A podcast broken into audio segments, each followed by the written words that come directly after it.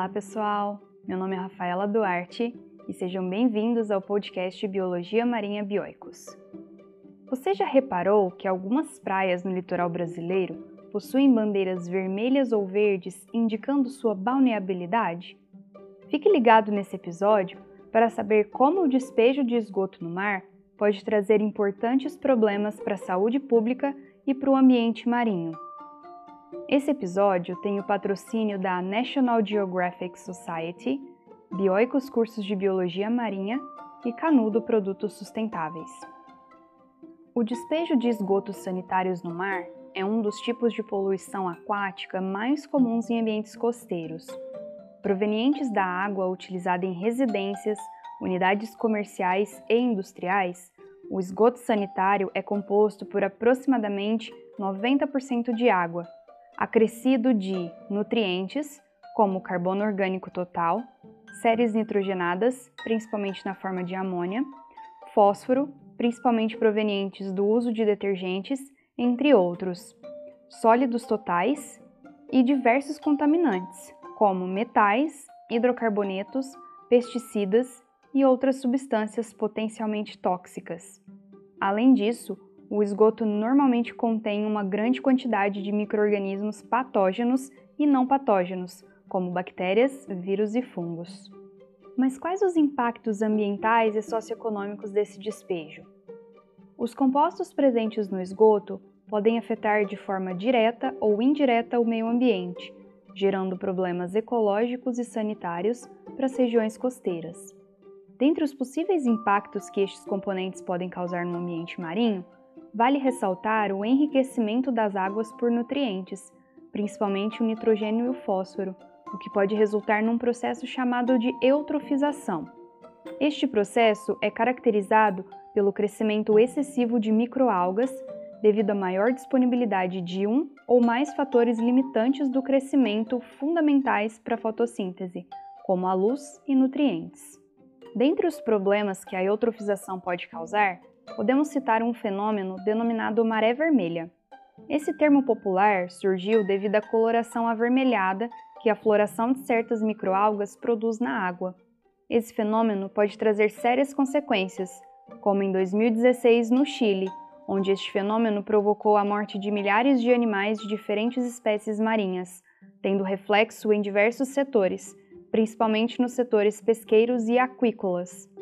Outro exemplo ocorreu em 2007 na Baía de Todos os Santos, onde a floração da microalga Gymnodinium sanguineum resultou na morte de 50 toneladas de peixes e mariscos, fazendo com que a pesca fosse proibida até que o meio voltasse para as condições adequadas, ou seja, que não oferecesse mais risco para a população.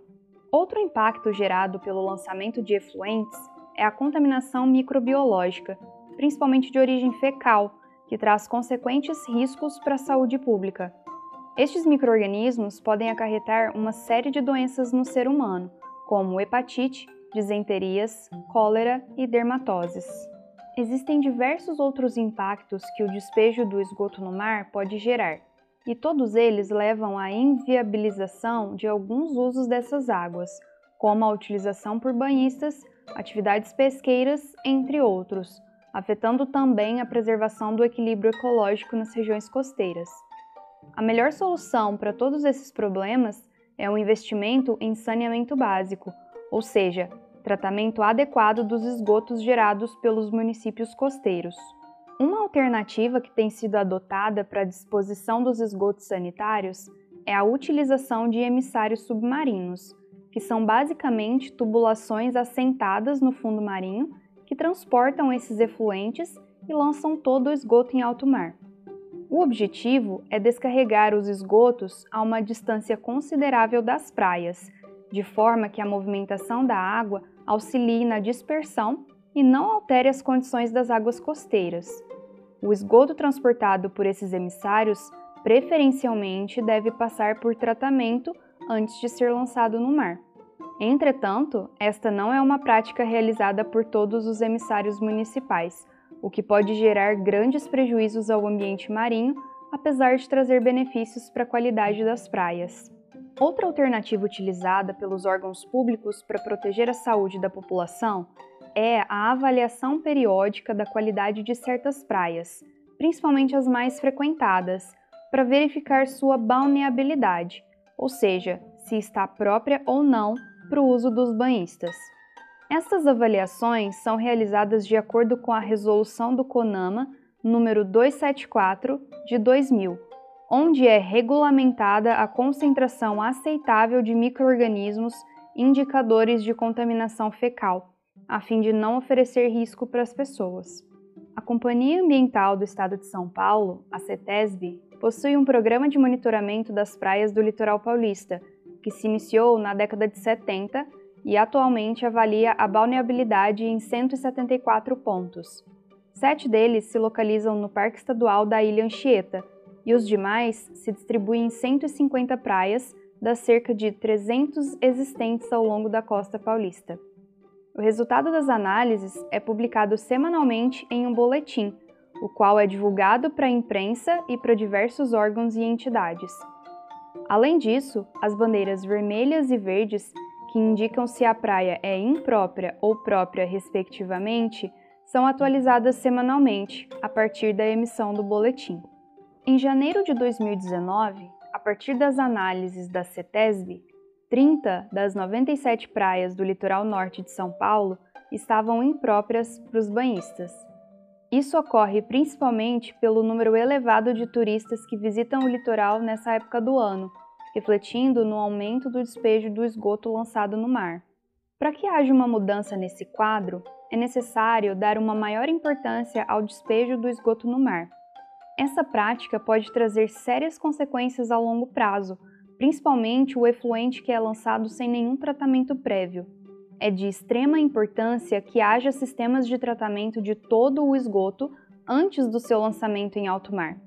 Além disso, essas regiões devem estar sob monitoramento e estudo contínuos, a fim de assegurar a manutenção da qualidade da água, bem como minimizar os efeitos da poluição, e assim garantir a conservação do ambiente marinho. Então, gostou desse episódio e quer saber mais? Esse podcast foi baseado em um artigo publicado na nossa revista Biologia Marinha de Divulgação Científica do Instituto Bioicos, de autoria de Ionara Garcia, Mariana Hawaisen, Rafaela Duarte, Thaís Sempre Bom e Douglas Peiró, e pode ser lido e baixado gratuitamente no nosso site bioicos.org.br barra revista Biologia Marinha. E lá você encontra os autores, a bibliografia, as referências e muitos outros artigos. E se você quiser ajudar nas atividades do Instituto, nós trabalhamos com uma vaquinha virtual. É só acessar o link na descrição desse episódio. Por hoje é isso, pessoal. Aqui é a Rafaela Duarte e até a próxima!